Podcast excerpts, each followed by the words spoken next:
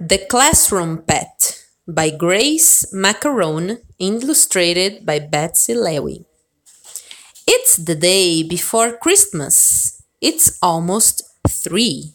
The class is sitting quietly to hear who gets the classroom pets.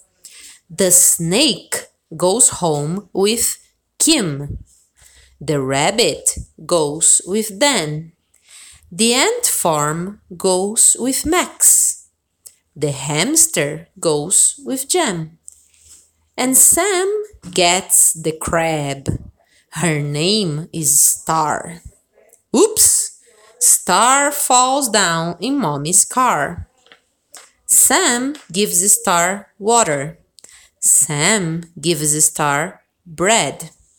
Sam says good night and goes to bed. Sam wakes up to something great. Star is eating from, from her plate. In the kitchen, Sam lets Star crawl across the floor, along the wall.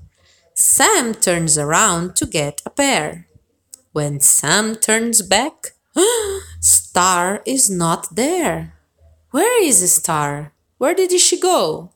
Sam looks high Sam looks low, under the bed, under the chair. With the toys? Hmm, no, not in there.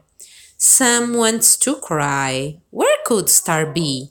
Now Sam sees the Christmas tree.